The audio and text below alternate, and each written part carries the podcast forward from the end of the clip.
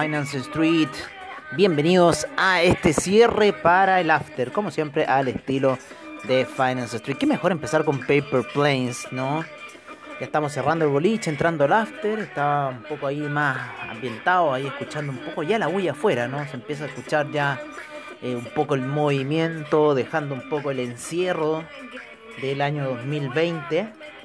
Ya la el tema de los vacunados y esas cosas, y la libertad y bla, bla, bla.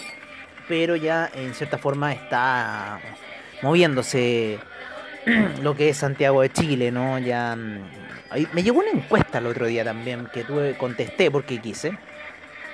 Muy focalizada política la, la, encuesta, pero igual la hice y en cierta forma eh, preguntaban si el, el, toque de queda, qué le parecía como el toque de queda. Y yo encontraba, decía, no, porque era todo con la alternativa, y yo puse la alternativa que eh, decía que en realidad era perjudicial para la economía y lo que estaba sucediendo. Lo que no es perjudicial es un poco el retroceso que tuvo el Nasdaq al final del día, cerrando por debajo de los 17 de los 13.700, lo cual para mí es bueno. ¿ah?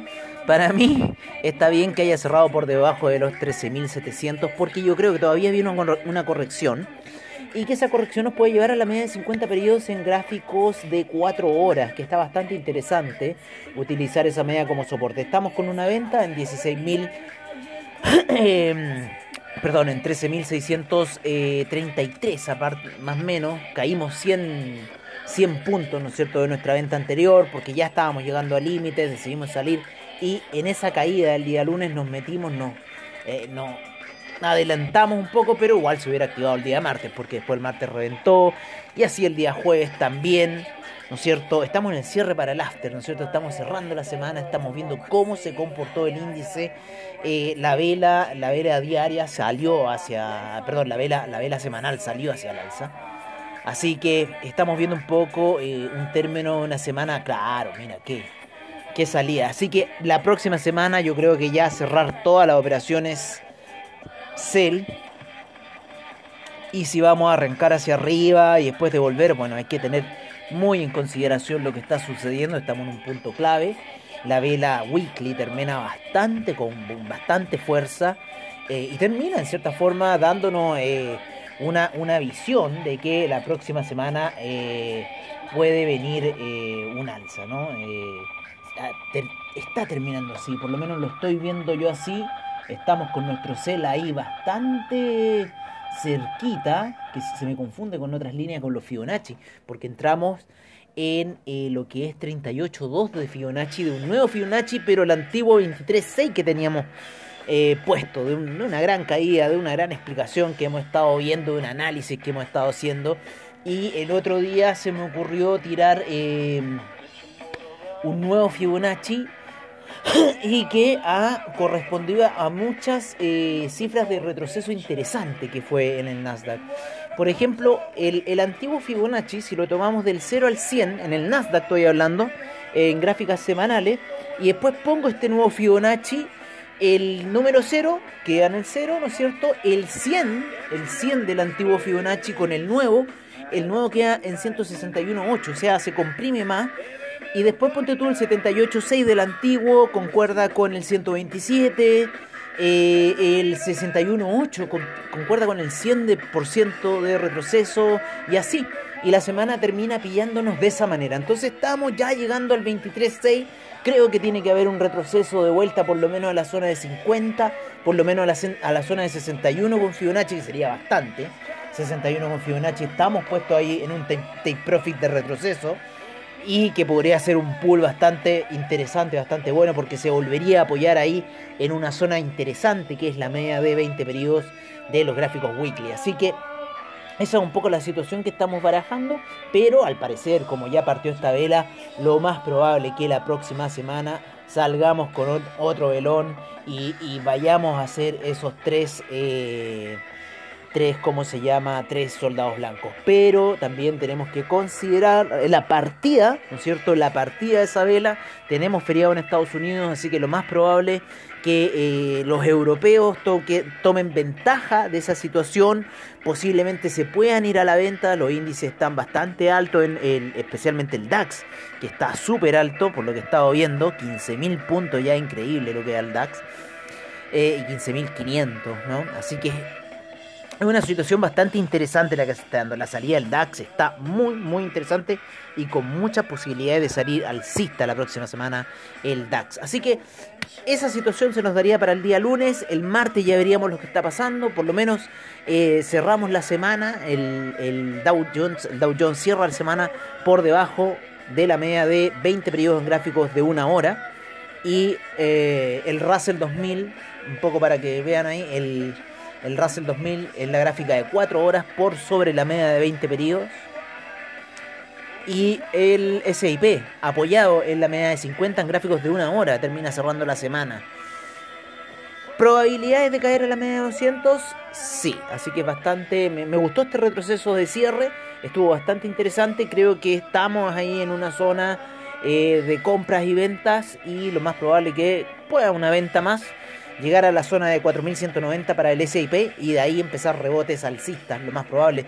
Y en el Dow Jones estoy viendo aproximadamente la zona de los 34.438, 470 podrían dar rondando para nuevas compras. Así que está bastante interesante un poco la situación como termina cerrando la semana para ya dar inicio a la nueva vela alcista que va a ser lo más seguro para lo que viene de esta semana. Se viene el non-fan payroll también la próxima semana, así que va a estar interesante el cierre y va a estar interesante el impulso que se pueda dar. ¿Qué va a haber eh, la nómina non-fan payroll? Em, ¿Va a ser alta de empleos no agrícolas? Sí, tiene que ser alta porque ya estamos entrando al verano en Estados Unidos, así que miles de trabajos que se deberían estar generando, creando en restaurantes porque la gente puede salir, tomar aire, bla, bla, bla. Entonces tendríamos que ver un poco esos factores. Eso un poco. Hoy el índice español, hoy día súper lateral, termina cerrando una semana súper, súper lateral para lo que ha sido el índice español. Así que interesante la caída, claro, obviamente el día miércoles, pero ya después te repunte el jueves y el día de hoy cerrando casi plano. Poco movimiento en el índice español, poco poco dato. Parece que hubo una semana muy muy bonita. La semana pasada fue muy linda esa salida del índice español. Doble salida muy muy bonita hubiese sido. Doble compra ahí pum pum profit pum profit. No increíble estuvo esa semana el índice español eh, me gusta mucho, me gusta mucho cómo juega el índice español. Nunca le puedo apuntar bien. Oye, el dólar peso, estoy viendo mis gráficas, realmente lo estoy comentando un poco mis, mis gráficas. El dólar peso, dólar index, ¿no es cierto? El franco suizo, hoy día fuerte movía el del dólar index. Yo tengo unas ventas para contrarrestar unas tonteras que hacen los duplitres, entonces me tiré hoy, eh, hace ya un par de la semana pasada con una venta estuvo cayendo un poco, sin embargo no alcanza a salir y se termina retrocediendo. Y está subiendo, ya está en la zona de 90,02. Lo que es dólar index en el euro está por debajo de las medias móviles de 50 eh, y 20 en gráficos de 4 horas. Eh, bastante potencial alcista le veo, pero eh, bueno, en, el dólar index se está apoyando como que quisiera ir hacia el alza, con lo cual, claro, las medias móviles que están apuntando hacia abajo en el euro podrían hacer hacerlo perder valor a este, así que vamos a ver qué va a suceder. Eh, por otro lado, el dólar peso se acopla un poco más al movimiento que está haciendo el euro. Em, tenemos un cobre muy alto.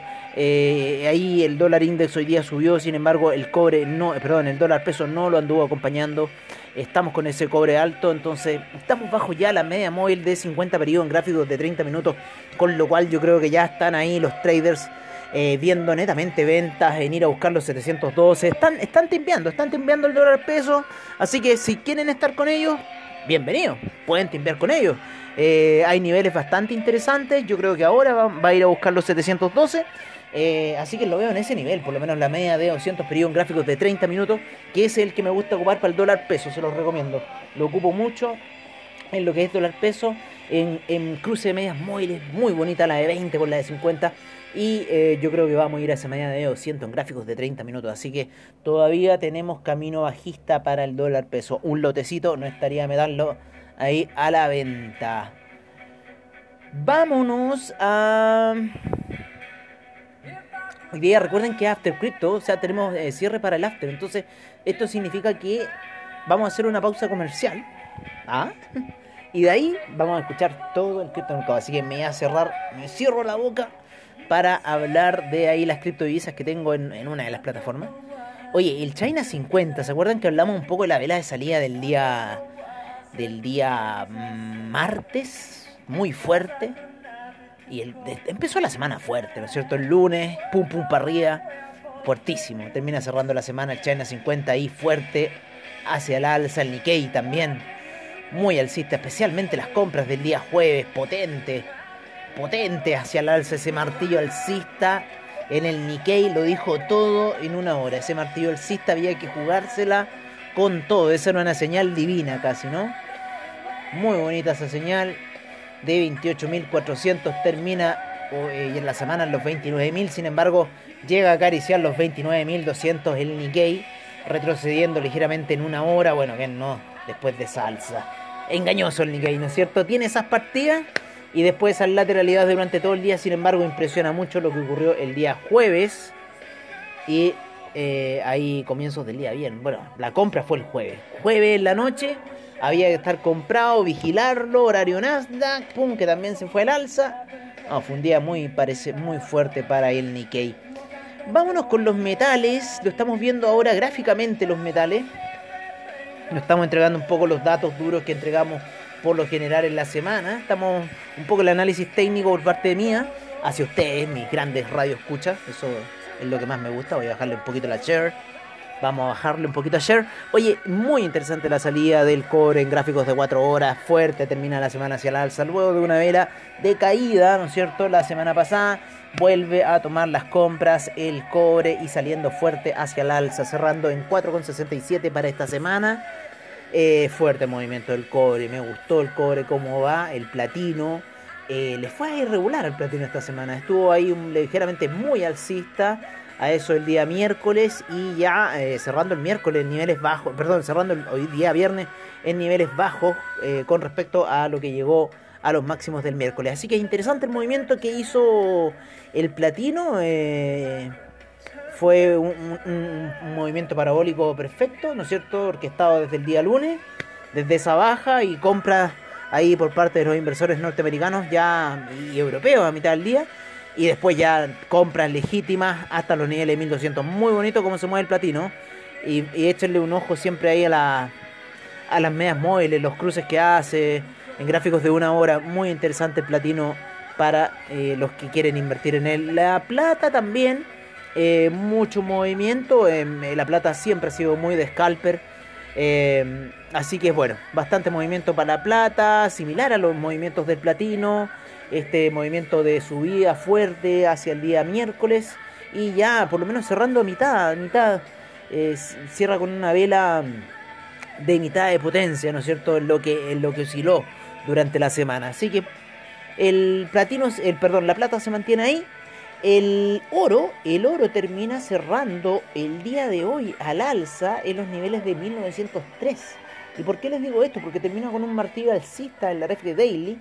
Y si bien la, la, media de 20 periodos en gráficos Daily no ha llegado, no sé qué significará esto. Vamos a ir por los 1965 qué va a pasar. Así que eh, puede ser perfectamente que pueda ir a buscar esos niveles. El oro ha estado subiendo muy fuerte, ¿no es cierto? Desde el mes de marzo, desde finales de marzo, que ya todos lo dan por muerto, que no, que el oro no va a empezar a subir, no va a El oro, siempre las apuestas del oro son a largo tiempo, ¿no? Eh, hay que darle paciencia, cómo se mueve un poco, pero finalmente terminan haciendo estos reditúos el oro Estamos en una época fuerte, lo que está pasando está indicando algo el oro ahí, ¿no es cierto? En esa alza.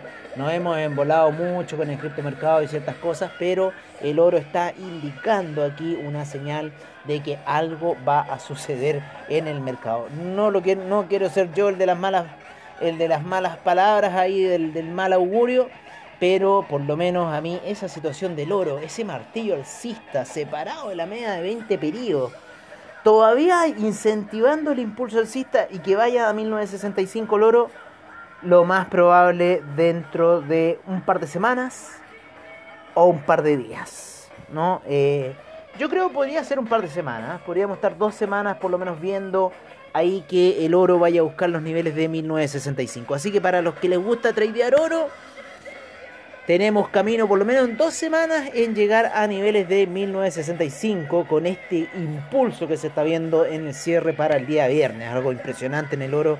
Así que las compras se van a seguir efectuando ya, yo creo, las primeras operaciones del día domingo. Eh, el petróleo termina cerrando también la jornada alcista esta semana. Eh, termina en niveles de 64, 66 con 64. No quiso cerrar los 66666 porque podrían, Diosito, ahí castigarnos. Pero eh, termina igual 666, ¿no? Termina 666, termina 66 con 6. ¡Oh! ¡Wow! Beastie Boys es así, ¿cómo dijiste? ¡No! Como los sabotage, ¿ah? Oye, pero eso, bueno, termina la semana alcista, termina em, en niveles altos. Me gustó cómo cierra el, el, petróleo para esta semana. Vamos a ver un poco aquí las gráficas weekly. Claro, no, cómo va saliendo. El petróleo va saliendo en la gráfica weekly, impulsado en la media de 20, recién saliendo del bottom. ¿no? Ahí de la media de 200. No, estamos en un punto crucial con el petróleo y yo creo que podríamos generar una lateralización, inclusive buscar los niveles de 74, así como va la cosa, ¿ah? un valle, pero espectacular, así una figura técnica, pero no sé, saca el libro lo que estoy viendo, por lo menos en las gráficas weekly. En las gráficas weekly, por favor vean esas gráficas, se las recomiendo para el, petróleo, así que échenle un vistazo y luego me comentan en eh, finance-street.webnode.cl finance-street.webnode.cl Esa es nuestra página web, ahí nos contactan, nos escriben, no sé qué piensan, qué les gustaría, qué... Eso. El programa lo hacemos para ustedes en realidad, o sea, pero le ponemos otro estilo, ¿no? Un poco de música atrás, ¿no?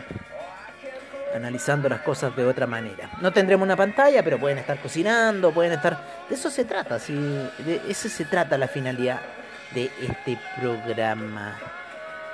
Em, bueno amigos, creo que eso ha sido todo por hoy. Yo por ahora en lo que es el tema vimos, tocamos más que nada el tema técnico para lo que fue este mercado, cierre de mercados. Eh, y nos veremos el día domingo. Vamos a comentar ahí un poco qué va a pasar hacia el día domingo, cómo están los, los, los indicadores, los números, y ahí ya vamos a empezar nuevamente la semana como siempre. Ahora por ahora nos relajamos visualizando, haciéndonos esa imagen de lo que les he hablado de las figuras técnicas que están ocurriendo en ciertos eh, activos de nuestro interés. Y los invitamos cordialmente a todos ustedes a que después de la pausa nos sigan escuchando en el After Crypto y saber qué va a pasar este fin de semana. Porque Uh, papá, eso está que arde, eso está que arde. Y los newbies están comiendo, pero no, no, es que no, no, lo que, uff, lo del mercado ya les cuento. Nos vemos.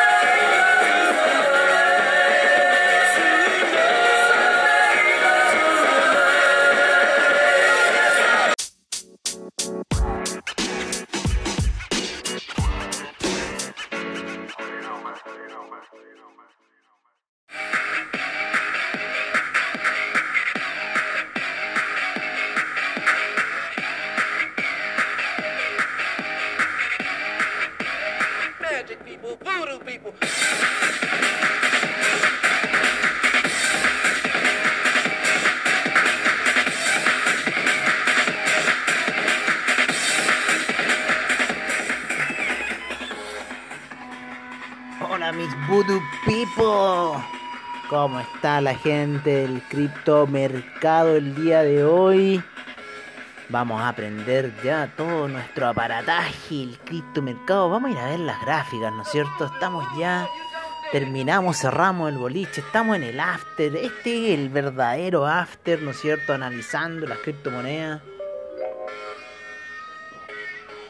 Gracias a la capacidad de las plataformas, ¿no es cierto?, que en el año 2008 no existían, ¿no es cierto? ¿Se acuerdan que no existían? AvaTrade, no es que no existiera AvaTrade, pero no había criptomercado. eh, el que quieran ver, el que quieran ver, VFX, eh, ¿cómo se llama? XTB, Forex, no tenían mercado, tenían las divisas. ¿Ah? pero no el criptomercado. Y hoy en día las plataformas como eh, aquí en, en AvaTrade nos permite, tenemos eh, algunos pares, ¿no es cierto? Como Bitcoin Yen, ¿no es cierto? El DAS, eh, no, Bitcoin Yen, Bitcoin Euro, un índice que es el Crypto 10, que en cierta forma ayuda bastante un poco para ir descifrando, ¿no es cierto?, cómo tenemos que ir operando dentro del criptomercado. Me gusta mucho a mí el Crypto 10. dentro de las cosas que tiene Ava, el Crypto 10 me gusta. Igual me costó encontrarlo. Cuando usted instala en la Ava Go, cuesta encontrarlo porque aparece por índices. El Crypto 10. El Crypto 10 está cayendo. Luego de esa muy bonita formación hombro cabeza hombro que hizo durante la semana el criptomercado, especialmente en el Ethereum, especialmente en el Litecoin, en el en el ¿cómo se llama? en el mismo Bitcoin. Em, en el Ripple también creo. Porque ha estado desalineado el Chainlink, ¿no es cierto? Ha estado desalineado el Chainlink. Y el Uniswap también ha estado un poco desalineado, pero ya ahora por debajo de la media móvil, así que ya está dando clara señal. Lo voy a traer más para adelante el Uniswap. A mí me gusta el Uniswap, no sé por qué lo dejo tan atrás. El Chainlink también me gusta, así que para acá. Podría estar el Cardano, estaría espectacular con un poco de Cardano ahí. Así que amigos míos, bueno, el Chainlink está cayendo. Me gustan esos 27, pero creo que va a ir más bajo. Creo que nos vamos a ir por un dip este fin de semana, así que estén preparados para esas ventas. Ya empezaron las ventas a nivel de 35, ya está retrocediendo el índice de a poquito, como siempre lo hace. Pero está ya cayendo, están ahí. Eh, no hubo una señal clara de retroceso, fue como que llegó el Chainlink y cayó. Lo mismo que el, el, el Uniswap pero eh, más, más que eso, yo creo que fue desgaste. Fue un desgaste por lo que se ve en la gráfica. Fue un desgaste. O sea, el, gran pump del día domingo pasado, eh, que está fuera de todos los marcos regulatorios, ¿no es cierto? Entonces aprovechan ese pump. Y eh, en la semana calma, ¿no es cierto? Llegar a ciertos niveles móviles, vamos a ver el Bitcoin, que en cierta forma nos va a permitir Em, ver un poco ese desarrollo. Se los aconsejo, como consejo, pónganlo en gráficos de línea y van a ver una situación bastante interesante que está ocurriendo y lo que estábamos hablando ayer de la Nancy Wyckoff. Hoy, hoy día vi la película de. Eh, o sea, un documental de Ponzi. Increíble la, la historia del italiano ese. Increíble. Pero bueno, si ustedes ponen la gráfica en lineal, ¿no es cierto? En lo que es el, Bitcoin, estamos viendo una presión muy bajista por parte de la media de 12 periodos. No pudo rebasar la media de 200, por lo cual la resistencia se formó ahí. Y según el método Wyckoff, deberíamos estar yendo hacia una segunda caída. Yo también creo lo mismo. Y esta segunda caída nos haría perder aproximadamente otro 50% de valor y llevaría los niveles posiblemente a los 20.000 eh, y ahí empezaría yo creo un pump, algunos rebotes. Así que podría ser esa una situación. Esta es mi visión bajista, según un poco lo que estamos hablando del de el método Wyckoff, ¿no? Que lo hizo este estudioso de las gráficas y lo, lo, compuso ahí para mm, la Gran Depresión. Y con eso descubrió muchas cosas que ocurrieron en la Gran Depresión del año 29. Em, como consejo también, ¿no es cierto? Eh, poner la gráfica del Bitcoin en gráfica lineal ayuda a entender mucho la señal muy clara de eh, la figura técnica que estaba ocurriendo de ese hombro, cabeza, hombro, que ocurrió cuando llega a los niveles de 64.000 el Bitcoin. Así que increíble lo que está pasando. Eh, y yo creo que se viene todavía un poco más de sale. Y para los que quieran comprar, va a estar bueno. Los que quieren vender, también va a estar bueno. ese es un poco el análisis. los que quieran vender, que vendan. Los que quieran comprar, que compren. Así que es arriesgado. El mercado de futuros es arriesgado. Eh, aquí lo pueden perder todo. ¿Vale? Eh, si, compran un Chainlink normal, no lo van a perder todo. Por lo menos se van a quedar en, menor, menor patrimonio de lo que tenían antes. Pero en el mercado de futuro. Así que cuídense. Cuídense de mis palabras. Cuídense de mis palabras. Lo que les estoy diciendo es bastante serio. Así que eh, no lo tomen a la chacota. y si quieren invertir en el mercado de futuros, eh, bueno, vean en nuestra página de Finance Street, hablan una cuenta con nosotros. Tenemos solamente eh, el Chainlink, el Uniswap, el Litecoin, el Ethereum, como les digo, el Crypto 10, Bitcoin Euro, Bitcoin Yen.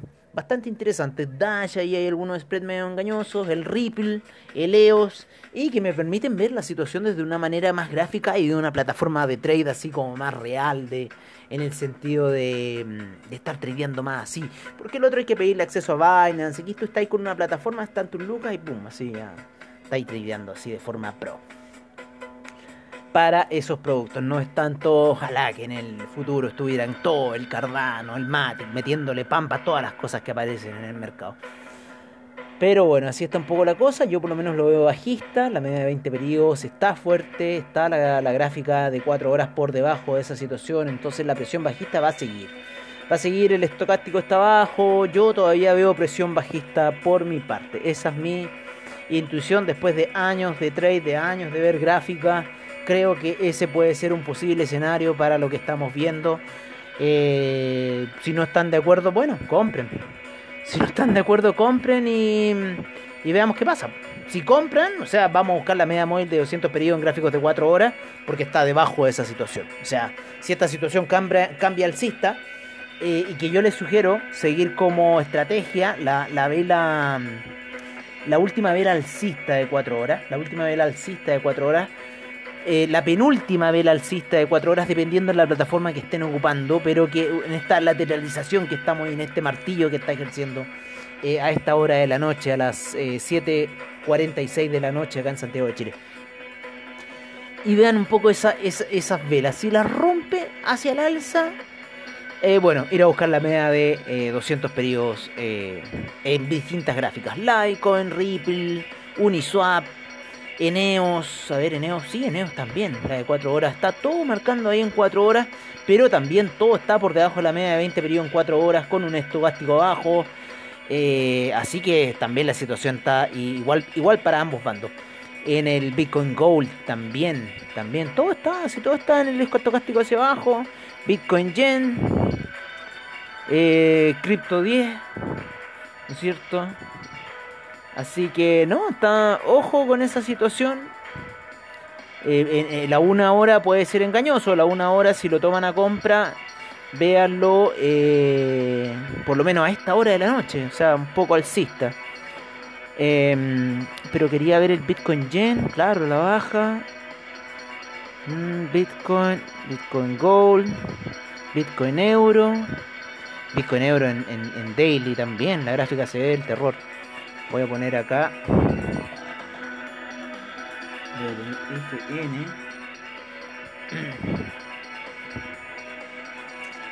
Al final la, gráfica de, línea,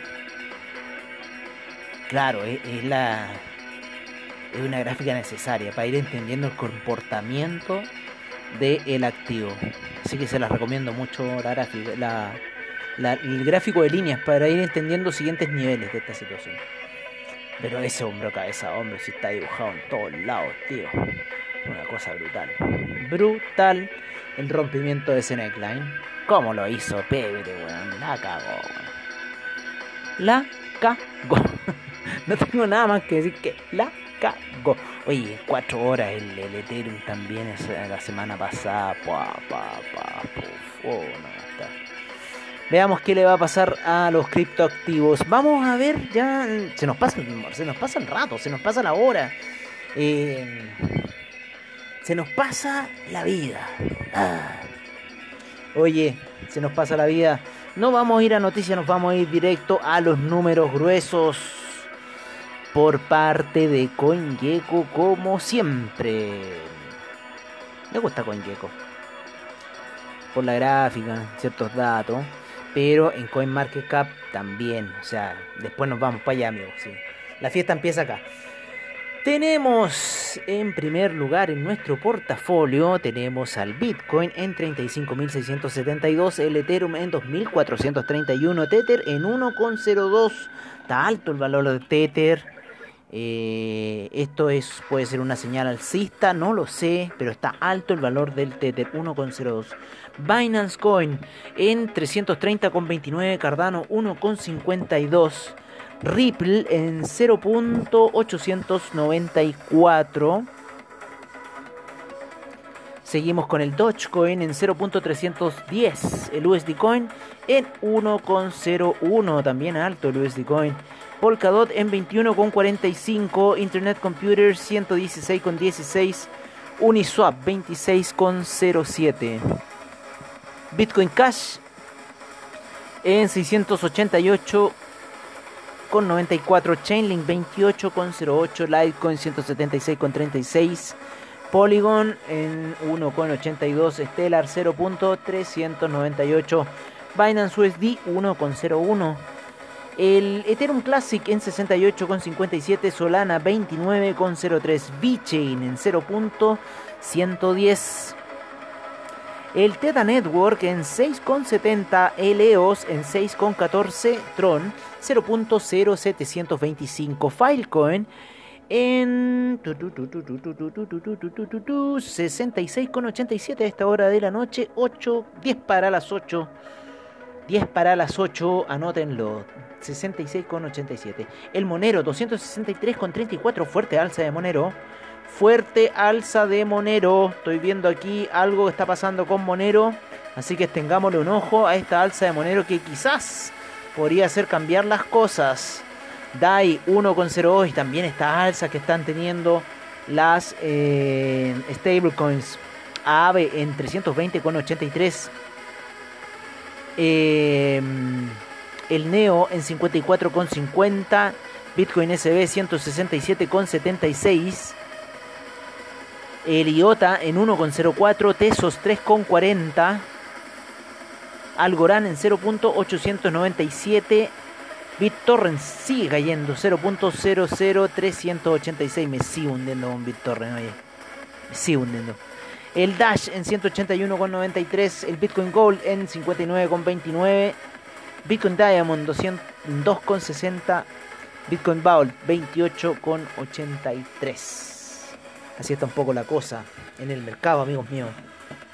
A esta hora de la noche. ¿Qué quieren que les diga? ¿Mm? ¿Qué quieren que les diga? Vámonos. ¿Dónde el NFT? Vamos al mercado del NFT. Vamos a ver qué está pasando. Astronaut.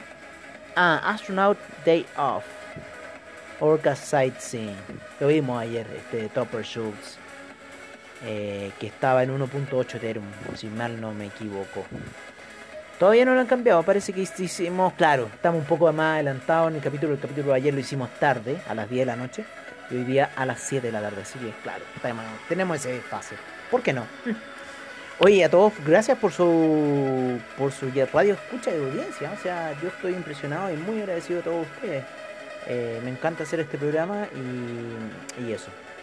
Oye, eh, el Teta Network en en primer lugar, 16.393 millones en el market cap del NFT.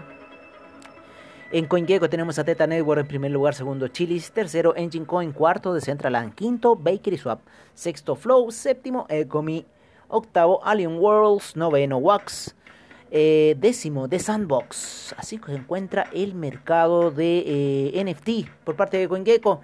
En el mercado de DeFi tenemos 85 mil 169 millones dando vuelta, cayendo nuevamente el mercado del DeFi.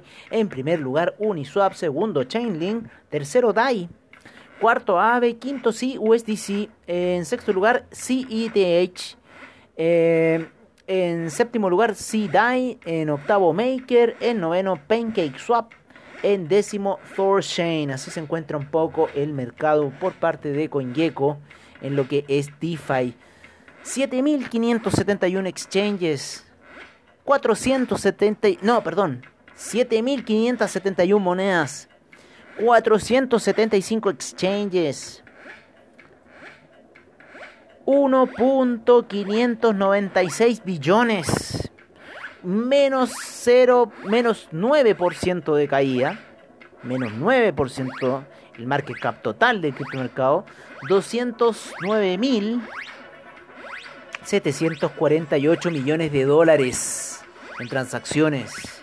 El Bitcoin con un 41.6% el Ethereum con un 17.6% y el Ethereum Gas, el Ethereum Gas, igual que ayer de barato, en 26 GWay. Me quiero matar, me quiero matar cómo están las transferencias de Ethereum Gas a esta hora de la noche, cómo han bajado a esta hora de la noche. Play to win, no está en un comercial, ¿eh?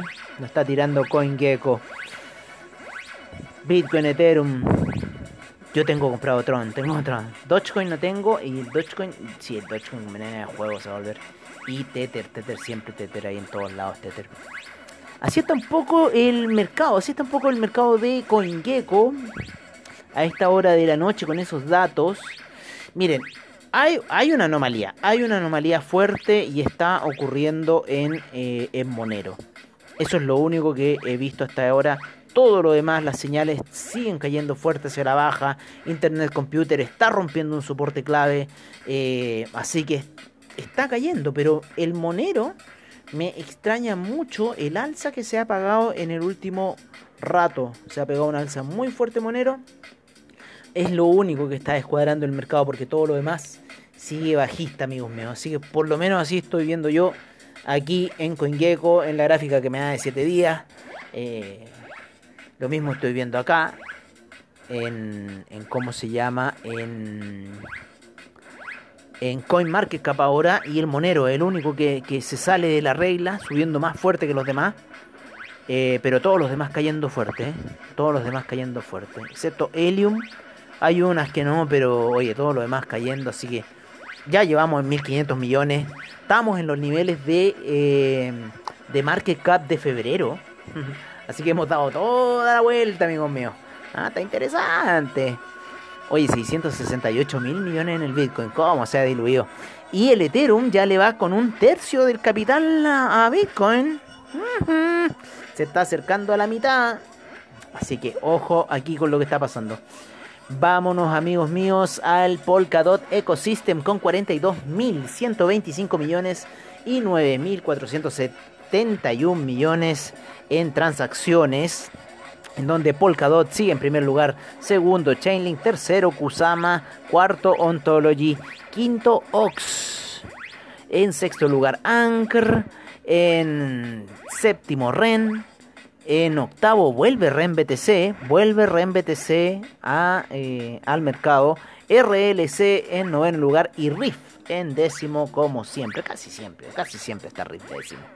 Ahí en lo que es el Binance Ecosystem, el Binance Ecosystem tenemos 75 mil millones, 15 mil millones de volumen a esta hora de la noche.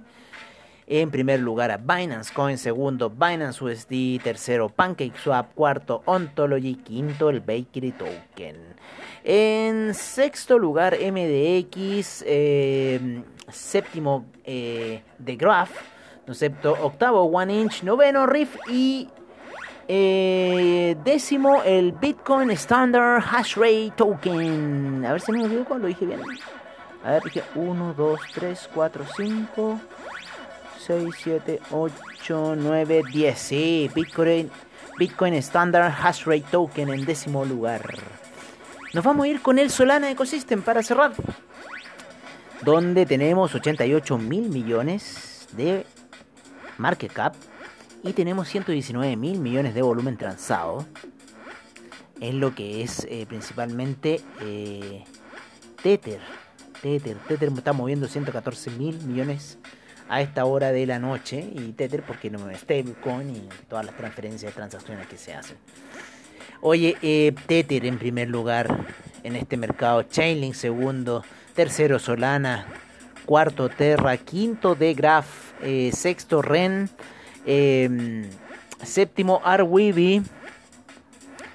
Eh, octavo Serum, noveno Civic y décimo Velas. Así se encuentra el mercado el criptomercado de el Solana Ecosystem a esta hora de la noche. Así que ahí si quieren ver sus Solana, si quieren ver tal cosa, tal ello, tal cosa, lo pueden ver. ¿Qué canción está de Daft? ¿Qué canción? ¿Qué recuerdo de esta canción de Daft Punk? Uh, esto año 98 puro, amigos míos. Aquí estaba el criptomercado. No, acá todavía no, todavía no llegaba. Pero era para allá, lo que estamos hoy. Amigos míos, yo me despido. Nos veremos el domingo. Si es que no aparecen nuevo las alturas. En nuestra nueva edición. Para ustedes de Finance Street. Nos vemos el domingo en la apertura de mercado. Ha sido un honor como siempre. Saludo a todos ustedes. A BSL Comunidad. A Quanticum Digital. Y nos estaremos viendo en una siguiente emisión.